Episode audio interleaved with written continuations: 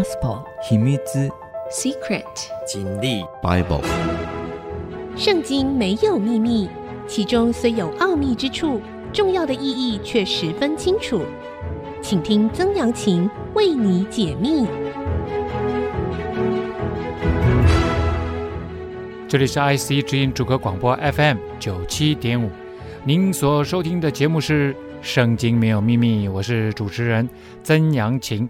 这个节目呢，同步在 Apple 的 Podcast、Google 的 Podcast 上架。如果您在 Podcast 收听，欢迎您按下订阅，就会每集收到我们的节目，收听很方便。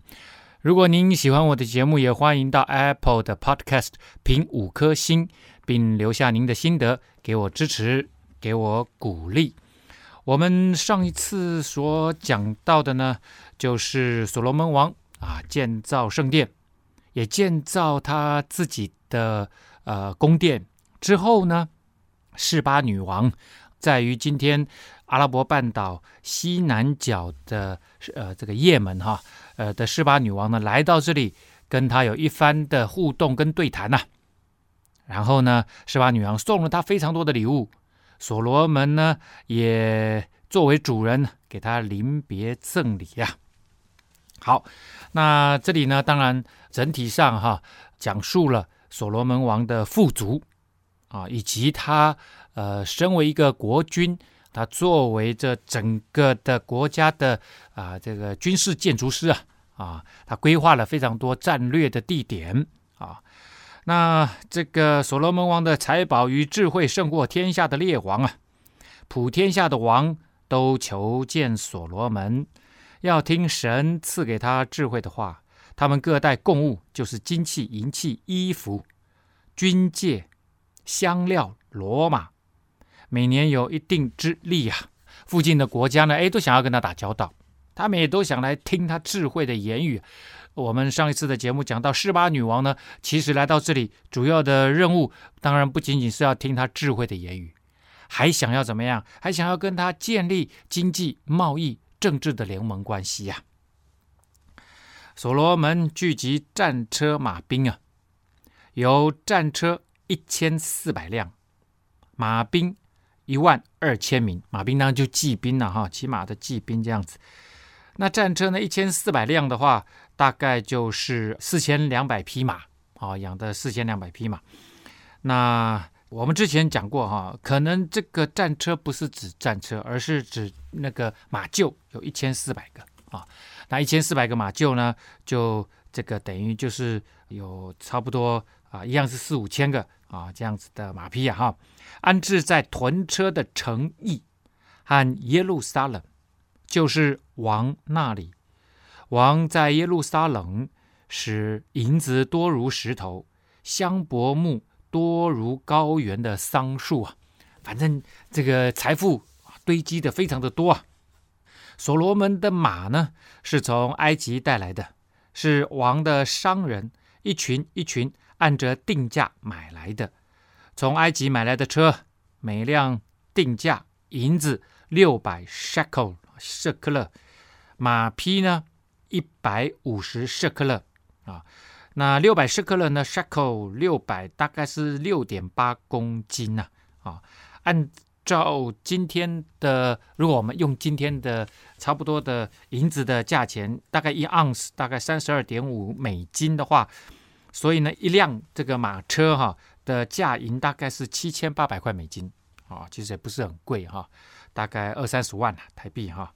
然后呢，马匹一匹一百五十舍克勒，大概是一点七公斤的银子，折合差不多两千块美金，啊，两千块美金，也就是一匹马呢，大约是以今天来算的话，是大概是六万块啊，六万块台币啊，啊，赫人诸王和亚兰诸王所买的车马，也是按这个价值经他们手买来的，那。因为他们的位置嘛，哈，都会通过啊，这个以色列啊，等于以色列呢也赚一手的钱呐。好，那接下来呢要谈所罗门的什么呢？刚刚谈到之前谈到所罗门盖圣殿盖宫殿，然后呢，跟各国之间的贸易关系累积了很多的财富。那接下来要讲一件事情，就是所罗门王的王权出了问题。而这个王权出问题呢，主要是来自于他的信仰生活。我们之前讲过，大卫王之所以要传位给他，是因为上帝指定要所罗门王来盖圣殿，以及所罗门王接续大卫做君王的位置。所以呢，所罗门王的王权的根源乃在于神权，就是上帝指定他。要来做接位的人，那接下来呢？所罗门他做了一件事情，我们之前讲过，所罗门王他一即位就定了一门亲事，就和埃及王的法老的女儿就结亲了啊，然后因此也得到了一座非常棒的南方的城池，叫基色啊。那所罗门王呢，不只跟法老的女儿。结亲，他还跟很多国家的君王的女儿结亲，而这一个举动呢，基本上都是在建立外交联盟关系。好，那我们继续来往下看，所罗门王呢，在法老的女儿之外，又宠爱许多外邦女子，就是摩押女子、亚门女子、以东女子、西顿女子、赫人女子。论到这些国的人，耶和华曾晓谕以色列人说：“你们不可与他们往来相通，因为他们必诱惑你们的心，去随从他们的神。”所罗门却恋爱这些女子啊。OK，好，那我们我们先来看看这些地点啊，哈，都是从哪里来的这些 ladies 哈？摩押呢？基本上就在死海的西边啊，或者是在偏南一点点啊，西南边、西南角啊，在这块摩押啊，这个呃大卫王的祖母啊，路德就是摩押人啊，摩押人。好，亚门呢就在摩押的上面啊，基本上就应该是在约旦河东岸啊，约旦河东岸其实那时候以色列人也居住在那里，但是呢，东岸再更东边一点点哈，那就是亚门。啊，那以东呢，就在啊、这个亚门跟摩押的更南边哈，也就是在死海的南边这样子。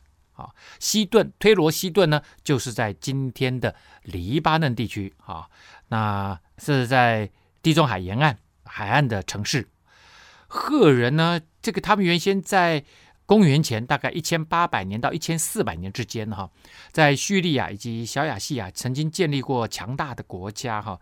到了这个所罗门的时代呢，也就是他们基本上已经没落，他们最强大的时间已经过了，啊，而且已经没落了五六百年了，到了所罗门这个时候呢，他们在亚兰人的城邦当中是一个没落的民族，哈。那呃，所罗门也娶了其中的西顿呃赫人女子。那上帝曾经跟以色列人说：“你们不可以与他们往来相通，因为他们必诱惑你。为什么跟他们往来相通就会被诱惑呢？这边的往来相通，并不仅仅是交往的意思，而是呢，不能跟他们通婚啊？为什么呢？因为从上帝的角度来看，通婚那是非常亲密的关系，你们会发生性行为，会有下一代，然后你们这么亲密的关系，你们天天之间有一些沟通互动、讲话。”那他们会把他们的价值观带入你的生命里面，而我们知道，我们每一个人的生命的核心价值观就是你的信仰。所以呢，这些国家的人的女士们，她们其实都并不是敬拜耶和华上帝的，他们信的是其他的迦南地区、西亚地区，他们是泛神论的，他们他们信很多奇奇怪怪的其他的神明啊。所以呢，上帝就说他们会诱惑你。会用他们的信仰来诱惑你，也去跟他们拜他们的那些神明啊，怎么诱惑你，你的心去随从他们的神呐、啊。所罗门却恋爱这些女子，所罗门明知故犯，情欲的力量对他来讲太大了。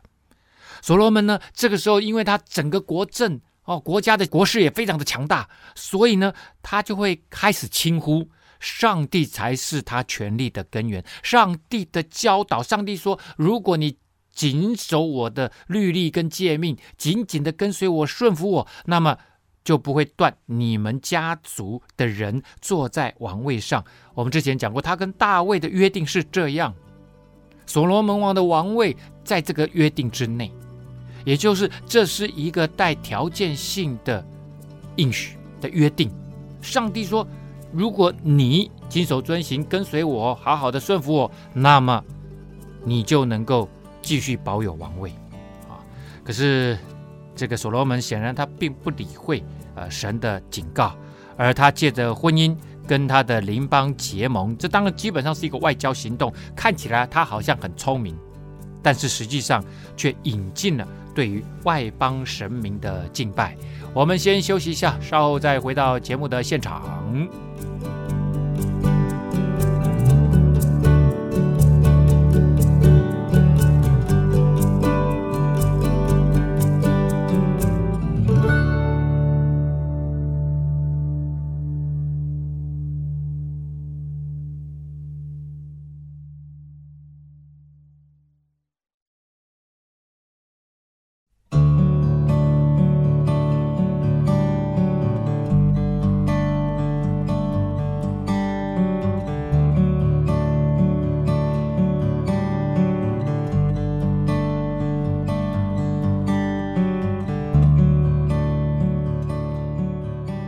欢迎您回到《圣经没有秘密》，我是主持人曾阳晴哈。好，我们讲到了哈，所罗门王呢，他借着婚姻跟邻邦结盟哈，那这样子的外交行动呢，引进了对于外邦神明的敬拜啊。那对于外邦神明的敬拜呢，主要当然是跟他的嫔妃之间的关系，因为他跟他们非常的亲近。那所罗门又爱他们，又喜欢这种情欲的啊这样子的生活。所罗门呢，有妃子七百，都是公主啊，还有嫔妃三百，这些嫔妃呢，诱惑他的心啊。妃子三百都是公主哈，就是各个，那这这个七百个公主，这会不会太多了哈？但是主要的就是跟附近的一些国家了，大国并不多哈，但是一些小国，那这些小国目前大概都是比较是藩属的关系，就是啊、这个效忠这个所罗门王。啊，那在之前他爸爸的那个时代呢，大卫王时期哈，啊、他就是用巩固国内的局势为主，还没有到这个跟外邦，那跟外邦之间只是打仗啊，那维持这个和平关系。但是现在呢，呃，这个所罗门呢，跟他们之间，他等于是一个宗主国，跟他们之间有一些婚姻的关系哈。那更早之前哈，像大卫王跟扫罗的。王室米甲，他的第二个女儿结婚，米甲这个也是为了巩固他自己的权力。哦，那他跟亚比该，他的第二个老婆亚比该结婚呢，就是拉拢啊这个希伯伦区域的势力啊，因为这个亚比该她呃是希伯伦地区的女子嘛，哈、那他另外一个老婆亚西暖啊，可以看得出来，亚西暖呢，她来自于以色列的中部米吉多地区。啊，那我们之前讲过，这个所罗门呢，他也经营过米吉多这个地区啊，因为它是他们中部最重要的一个交通要道啊，交通要道，所以可以看得出来，大卫在那个时代，他主要是要巩固国内势力啊，他的姻亲关系是要巩巩固国内他自己的势力啊。可是对于所罗门呢，他是巩固国际势力。好了，那所罗门年老的时候，他的嫔妃诱惑他的心去随从别神。不效法他父亲大卫，诚诚实实的顺服耶和华他的神呐、那这个妃子哈，比较是跟王室跟王室之间的婚姻，好，所以他说都是公主。那嫔妃呢，或者是嫔啊嫔子哈，就是一个女生，呃女字旁在一个啊、呃、宾客的宾哈，那个嫔妃哈有三百个啊。那一般来讲，他们的地位就跟今天我们说妾的地位差不多。那他们的儿女呢，是不能够继承王位的，也就是他们的出身啊，不不是啊这个皇室就对了啊。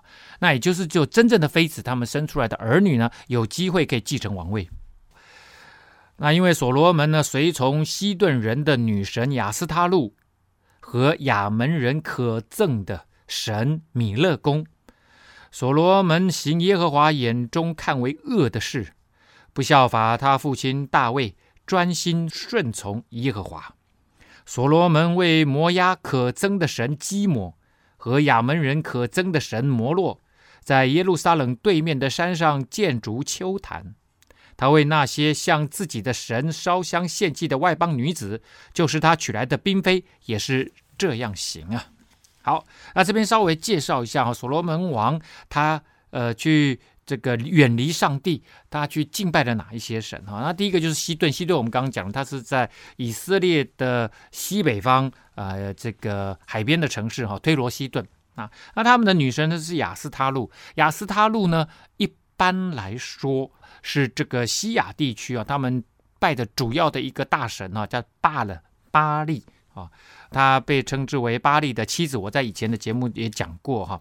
那巴力的妻子呢，掌管这个爱神，她是掌管爱的爱神，还有丰饶之神、生产的女神呐啊，那他们在祭祀亚斯他路的时候呢，一般来说仪式常常是很淫乱的啊。他们有妙计啊，而且呢，在献祭的时候会献婴儿为祭。哎呦，这个是活活的献祭啊！这是上帝最厌恶的事情啊！因为生命，每一个生命都是上帝所创造，不能够拿它来献祭。杀人献祭，这是上帝所厌恶的。所以在迦南地、地中海沿岸都有呃这个亚斯他路的神明的敬拜。那在希腊呢，他们就把它叫做 Aphrodite，其实就是爱神的名字 Aphrodite 啊。那亚斯他路啊，其实呃这个这个音转而已哈。好了。那另外呢，这个亚门人就是我们刚刚讲的哈，这个是在死海的，等于是东北方哈，约旦河东方，这个亚门人可憎的神呢，叫做米勒公啊。米勒公其实就是下面我们刚刚讲的摩洛啊，它其实是同一个啊。那米勒或者是摩洛，它就是王的意思啊，也就是这个他们也会敬拜米勒公的时候，也会把儿女金火献祭啊，金火就是。用火烧啊，这个所以所罗门王呢，行了耶和华眼中看为恶的事啊，不像他爸爸大卫王，专心的顺从耶和华神呐、啊。然后那个摩押呢，就是他的，那这应该算他的曾祖父了，曾祖母了哈。摩押路德他们的国家，呃，拜的基摩啊，可憎的神基摩。那基摩呢，一般来说，它原文就叫做镇压者啊。那他的意思就是残暴的战神呐、啊。啊，残暴的战士，知道他们以往以前的人信仰啊，那要不就是能够多多生产，要不就是这个能够帮助我打仗，带来力量，大概都是这样子的一个神明敬拜。好了，那不仅是在耶路撒冷对面的山上啊，建筑丘坛，丘坛就是耶路撒冷对面的山，其实只有一个，耶路撒冷东面的山就是橄榄山，所以在橄榄山上面建丘坛，在高高的地上这个山上呢建。在祭坛，那橄榄山其实也不高，相对位置来看的话，它只比耶路撒冷高大概一百五十公尺，其实是个矮矮的山丘了，哎，那这走路就可以上去了哈。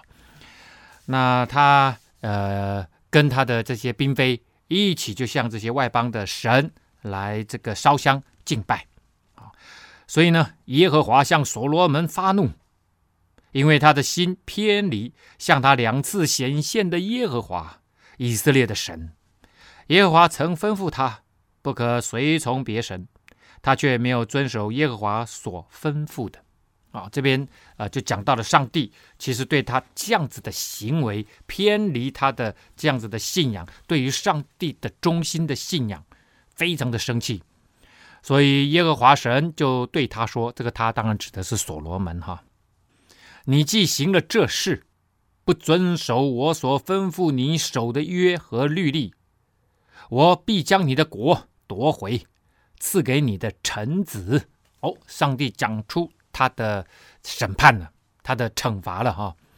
他说：“你行了这个事情，不遵守我吩咐你的约和律例。约主要就是他跟他爸爸的约啊，还有我给你的这些律例，告诉你不能这么做，这是一条界限，你不能越过去。”啊所罗门呢，虽然上次上帝向他显现，说要赐给他什么，他自己说他要智慧。大家也知道，这个智慧来自于神。他写了箴言，里面还写说，敬畏耶和华是智慧的开端。显然到了晚年呢，他的整个生命其实已经偏离上帝非常非常多了。所以他在传道书里面写到，人生就是虚空的虚空，虚空的虚空。当你拥有了世界上的一切，拥有了所有的丰富，每天吃山珍海味。其实，当你的生命里面没有上帝的时候，就是虚空的虚空。传道书里面还写了一句话，三章十一节：神造万物，各按其时。成为美好，他这边讲说，上帝创造万物真的是非常的美好。事实啊，有各种植物、树木的改变哦，事实的气候的改变，带来非常多的丰饶的物产跟这个景色。但是呢，又将一个永远、永恒放在人的心里面。上帝把一个永恒放在人的心里面，就是那个那个永恒是什么？就是人是按着神的形象造的，神是从永恒到永恒的上帝。上帝把那个 DNA 放在你心里面，如果没有上帝，再丰富的生命中间的祝福都不能够填满那个黑洞。我们是属上帝的，所以我们会追寻什么永恒性啊？我们是暂时活着的，但是我们去追求那个永恒性。可是除了上帝自己，你是不可能。会有满足一的一天的。我们先休息一下，稍后再回到节目的现场。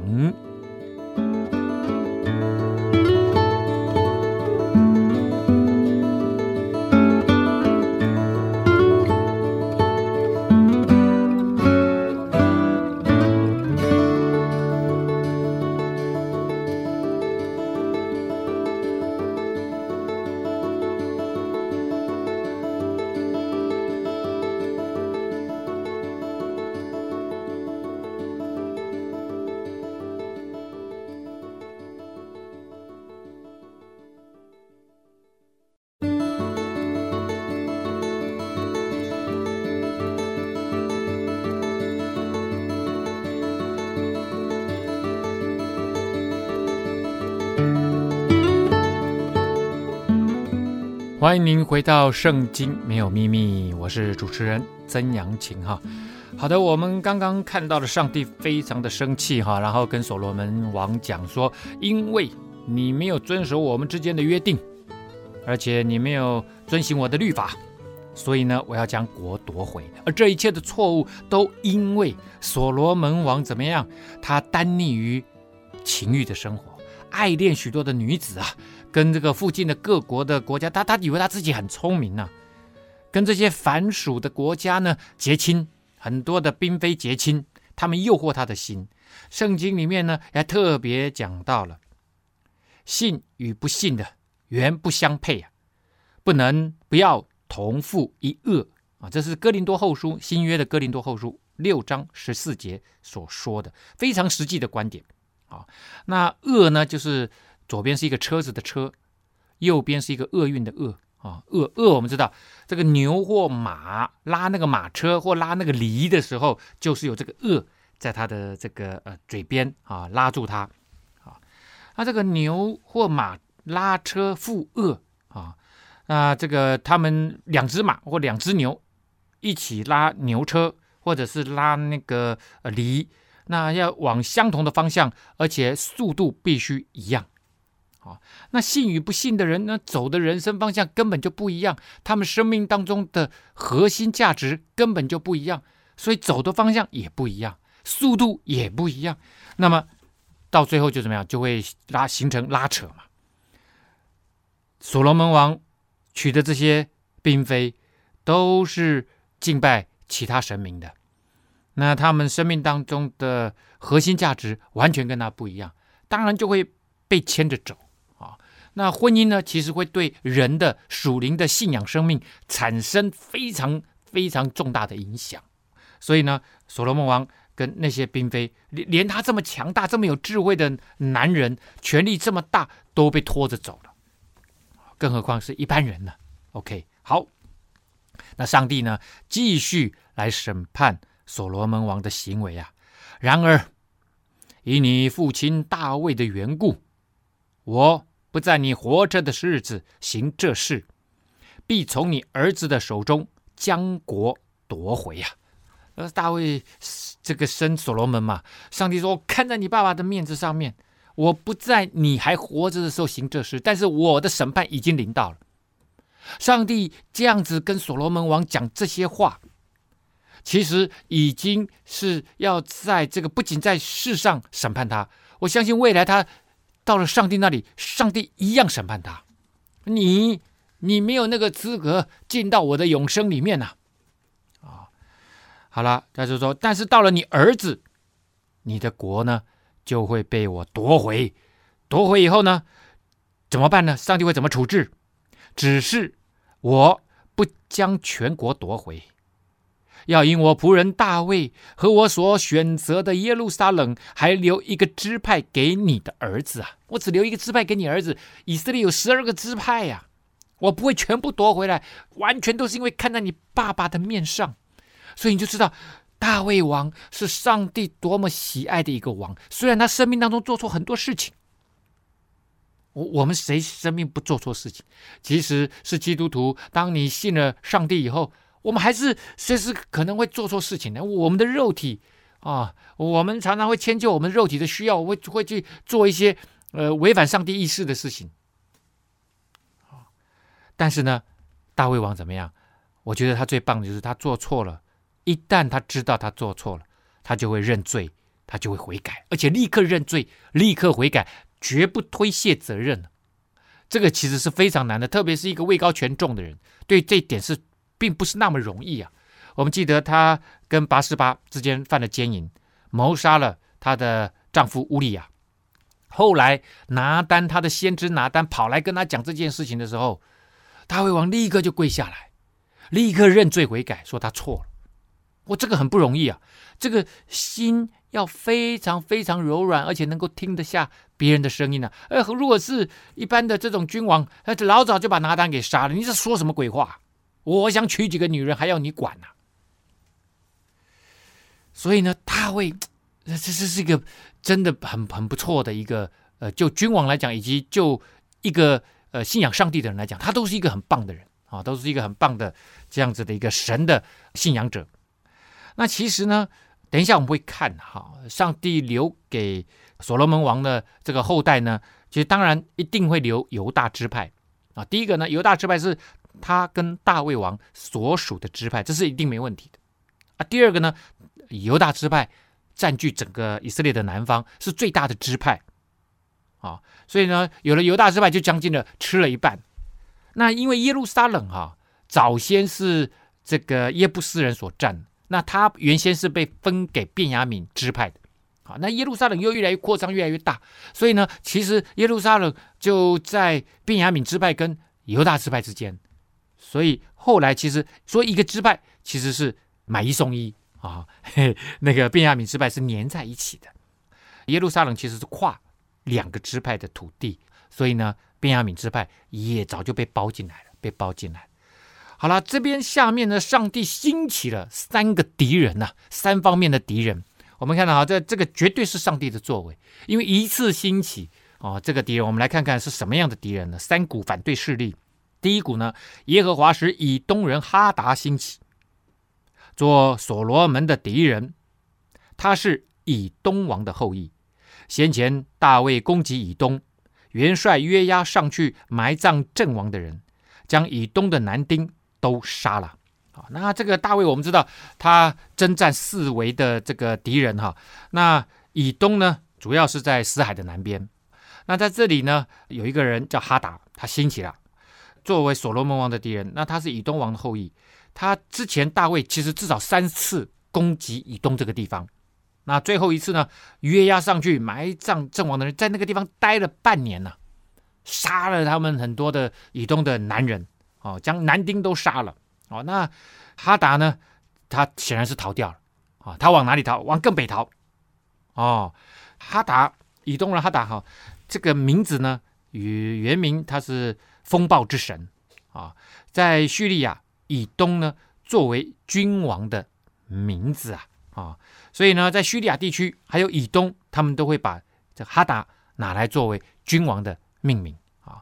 好，那这个他是以东王的后裔，讲他后裔呢，就讲说他其实跟以东王的关系已经非常非常遥远的啦啊，就很像说刘邦啊，汉朝的开国祖师啊，这个开国君王。啊，到了三国时候的刘备啊，他们已经隔了这个几十代了啊，这个已经没有什么牵连，没有太太大的牵连啊，仅仅仅是这个后代而已哈。好，那约押和以色列众人在以东住了六个月，直到将以东的男丁都剪除了啊。那这个斩草除根以后呢，也当然还是有人逃走啊。那时哈达还是个幼童啊，啊，他和他父亲的臣仆几个以东人逃往了埃及啊，埃及哦，我刚刚讲错了，我刚刚讲说呃往北逃，其实是往南逃，往到到了埃及这个地方啊，呃，这个是在南方啊，这个死海的南方跟东方的这样子的一个国家，他们从米甸起行到了巴兰，从巴兰带着几个人来到埃及。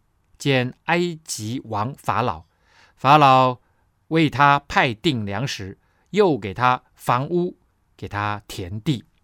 阿达在法老面前大蒙恩惠啊，以致法老将王后达比尼的妹子赐他为妻啊。好，我们来看看哈，他从米甸起行啊，米甸呢，基本上在阿拉伯半岛啊，红海呢，它在阿拉伯半岛。跟非洲的中间，那狭长型的，那它最上面呢是一个分叉，很像叶那两个哈。那在这个右边那个叶的手指的底部呢，右边就是米甸，所以它等于是从阿拉伯半岛的米甸啊，然后呢越过了红海，来到了西奈半岛南边的巴兰。啊，西奈半岛南边的巴兰，然后再从巴兰呢西奈半岛，然后辗转就来到了埃及啊，投靠。法老王，法老王呢，跟他之间有一段交往，到底状况如何呢？我们先休息一下，稍后再回到节目的现场。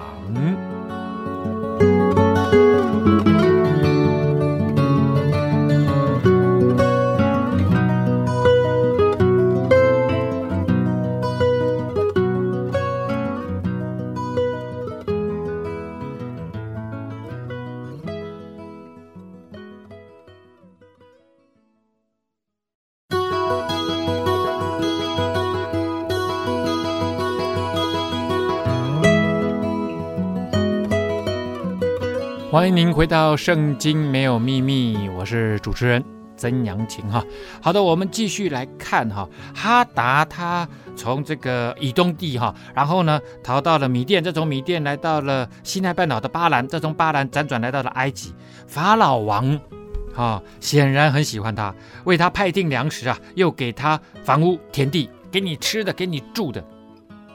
为什么法老王他们要收留哈达？他跟他父亲？这一队人马很重要的是那个时候的大卫，大卫不是跟约押吗？在那个地方派约押在那里呃斩草除根吗？因为大卫王那时候整个势力正在膨胀强大啊、整个这个国家的势力呢是往上走的。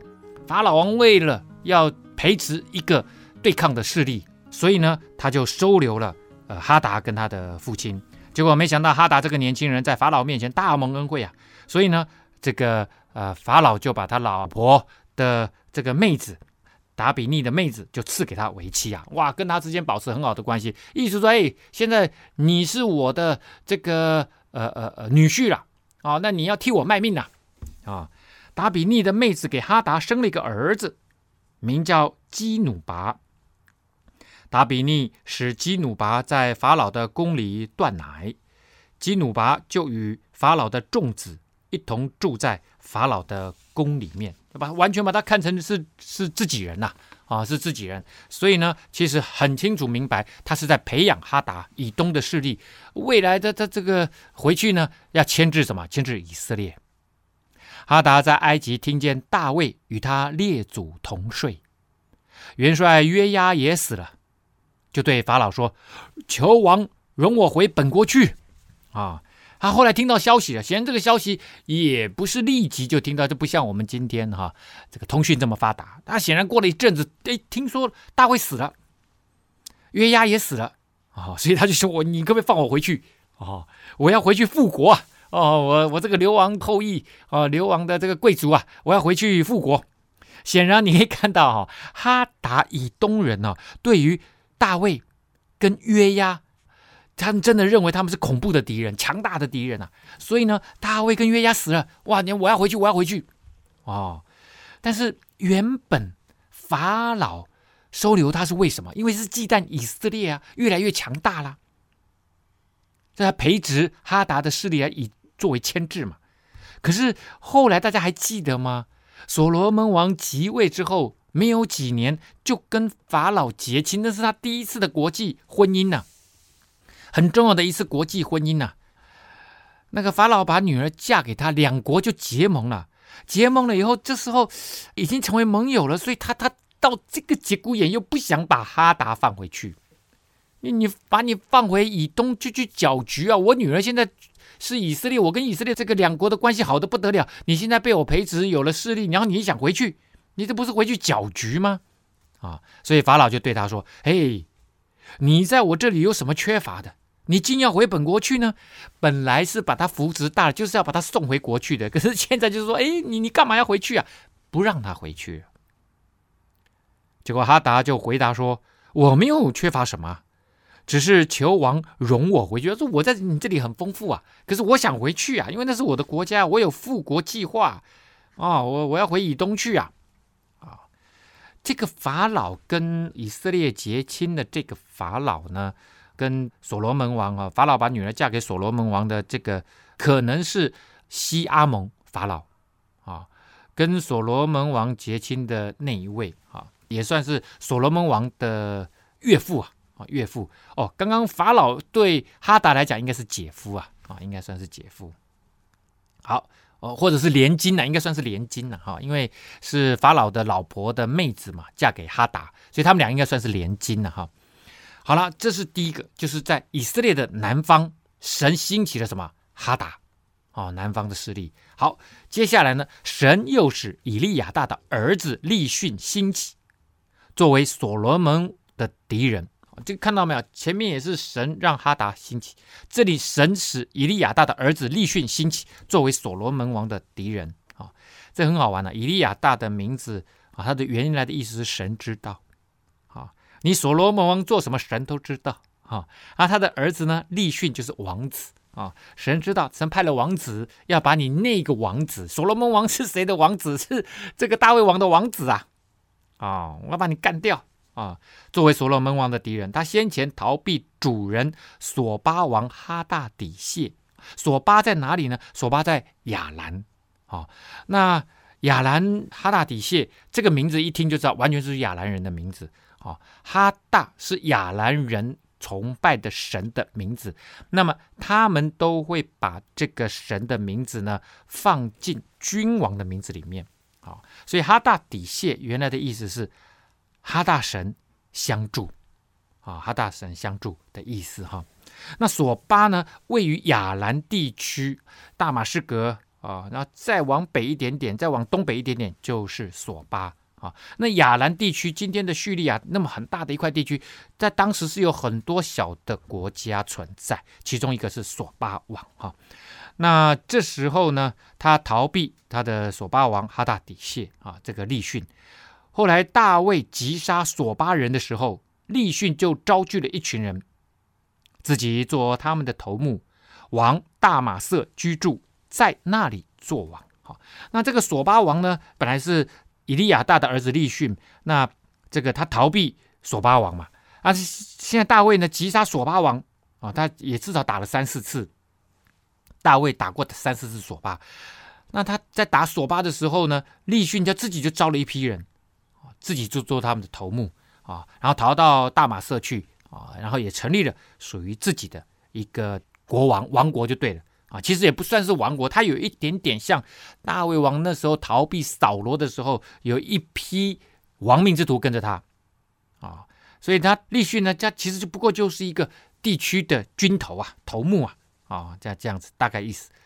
好了，这是北方了啊，因为亚兰这一。这叙利今天的叙利亚就在以色列的东北方，哈，就是蛮大的一块土地，这样子，好，那这是亚兰，所以呢，北方是什么？北方是利逊，啊，呃，这个兴起了，啊，所罗门还活着的时候，哈达为患之外，啊，在南方为患，利逊也做以色列的敌人，在这北部为患，啊，南北夹击呀，侵扰牵制以色列的势力，他恨恶。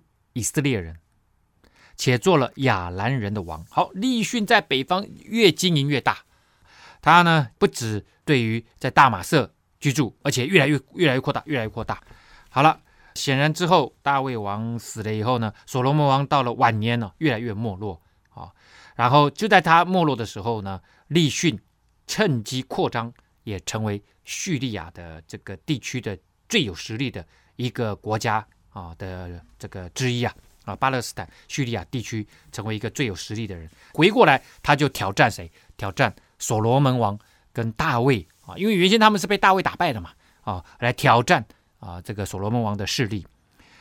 第三个。啊，我们讲了三股势力嘛。第三股势力呢，就是所罗门王内部的势力。所罗门王的臣仆尼巴的儿子耶罗波安也举手攻击王。他是以法莲支派的洗利达人，他的母亲是个寡妇，名叫洗鲁阿。在那个时代，如果妈妈是寡妇，一般来说啊，就是没什么依靠。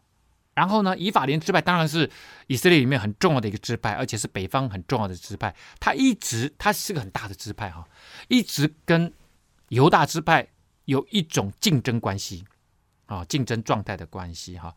那早期的这个伯特利是他们的宗教中心，也属以法莲支派啊，也属以法莲支派。那以法莲支派里面的洗利达人呢，是一个不重要的家族啊，因为。之前之后都没有提过，只在这里稍稍提一下，所以显然这个耶罗波安呢出身并不高。那耶罗波安如何来跟所罗门王对抗？我们今天来不及说了，我们下一次节目再跟大家来谈谈他跟所罗门王之间如何成为一个分裂的关系。好，节目尾声呢，跟大家来分享，除了在 IC 之音的官网 AOD 可以随选即播之外呢。也同步在 Apple 的 Podcast、Google 的 Podcast 啊、另外在 Spotify 都可以上线听哈。欢迎您上 Podcast 搜寻《圣经没有秘密》，记得按下订阅，让您不错过每一期哦。今天节目到这个地方告一个段落，拜拜。